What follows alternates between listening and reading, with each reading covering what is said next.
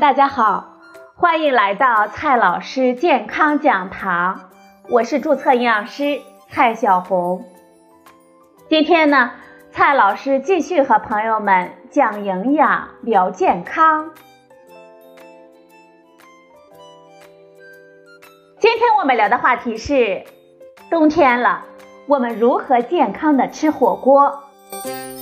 火锅是我们中国人非常喜欢的饮食方式之一，尤其呢是在冬天，亲朋好友围坐在一起，边涮边吃，鲜香扑鼻，其乐融融。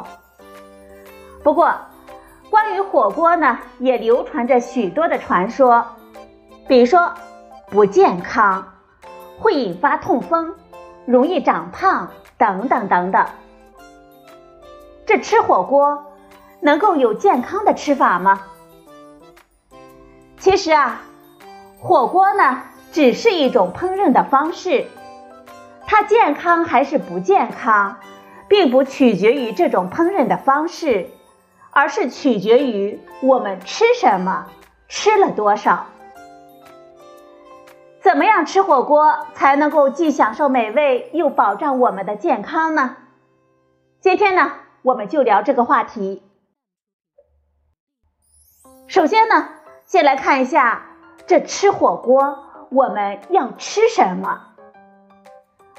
火锅呢可以分为三个组成部分，首先呢是锅底，全国各地呢有不同风格、组成各异的锅底，大致呢可以分为麻辣锅底、清汤锅底、菌菇锅底、酸汤锅底等等。我们常说火锅不健康。往往是因为锅底当中含有大量的油和盐，这在麻辣锅底当中尤其突出。有一些食材呢，非常容易吸附油和锅底的汤汁，也就会摄入比较多的脂肪和盐了。这是火锅这种烹饪方式本身可能存在的唯一的健康短板。不过，如果是其他的锅底，油和盐的用量也并不比其他的常规烹饪的方式要多，也就谈不上不健康了。吃火锅呢，最根本的是食材。最常见的火锅食材呢是肉类，比如羊肉、牛肉、五花肉、鸡肉、加工肉制品，像火腿肠、午餐肉、肉丸子等等，还有各种的水产品、内脏下水等等。它们对健康的影响跟我们涮的方式没有什么关系。如果是跟煎炸、烧烤等烹饪方式相比，火锅的加热温度不超过汤的沸点，而且时间非常的短，甚至呢还要更好一些。此外呢是蔬菜以及素食类的，比如各种绿叶蔬菜、蘑菇、海带、豆皮、豆腐等等。绿叶蔬菜、蘑菇等等，它们的吸附能力比较强。为了减少油和盐的摄入，我们可以减少在麻辣火锅中涮这些食材，而在其他的锅底当中就没有什么影响了。尤其是绿叶蔬菜，我们用清淡的锅底来涮，由于加热时间比较短，维生素的损失更少，甚至呢更为健康。这一类的食材。我们可以多吃一些，还有一些食材呢，可以分为主食类的，比如土豆、粉条、面条等等，它们本身也无所谓健康不健康，关键呢是在于我们吃了多少。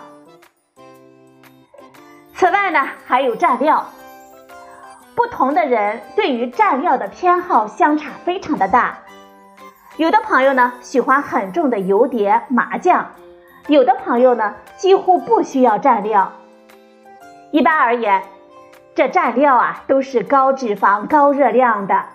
我们蘸的时候会有相当部分吸附到我们的食材上，从而大大增加了脂肪和热量的摄入。从健康吃火锅的角度来说，我们还是应该尽量的减少蘸料的使用。这一说到饮食，我们总是说什么什么人群不能吃，什么什么人群要少吃。火锅本身并不会对哪个人群产生特别的危害，某个人群能不能吃火锅是个伪问题。我们应该关注的只是什么样的人群在吃火锅的时候要注意哪些食材。像糖尿病患者，糖尿病人的日常饮食要注意维持血糖的平稳。所以饮食的核心是避免糖和精致淀粉类的食物。在火锅当中呢，糖并不多见，基本上就是吃火锅的时候不要喝含糖的饮料就好。至于精致的碳水化合物，主要就是面条、米粉之类的，跟我们常规饮食时注意的方向并没有什么区别。对于痛风患者。各种内脏下水往往嘌呤的含量非常的高，对于痛风或者是高尿酸的人群需要节制。海鲜、水产和其他肉类的嘌呤也不低，这一部分人群呢也需要适可而止。此外，喝酒呢也会影响尿酸的排出，也会加剧痛风发作的可能。干蘑菇、干豆制品的嘌呤含量高。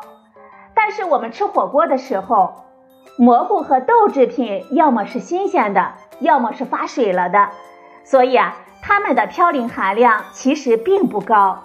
痛风的病人也还是可以适量的吃的。火锅的汤里会聚集各种食材的嘌呤，尤其是涮了内脏下水、海鲜、水产和肉类之后，汤中的嘌呤含量会比较高了。担心尿酸和痛风的人群，这些人群呢，最好不要去喝汤了。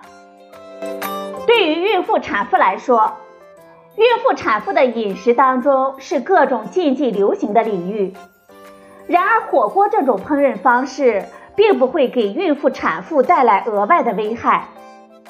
平常饮食当中，孕妇、产妇能吃的东西，在火锅里呢都能够吃。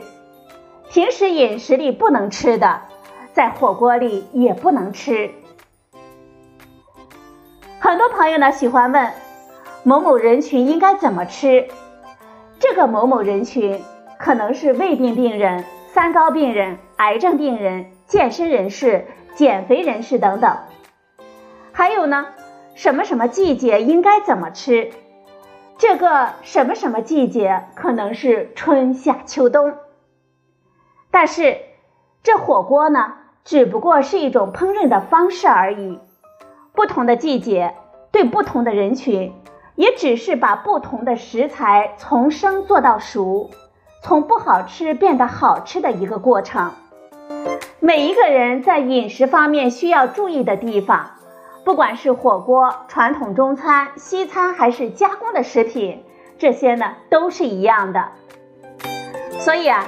我们吃火锅的时候，完全可以忘掉火锅这种特定的烹饪方式。我们需要考虑的是，我吃了什么食物，吃了多少。好了，朋友们，今天的节目呢就到这里，谢谢您的收听，我们明天再会。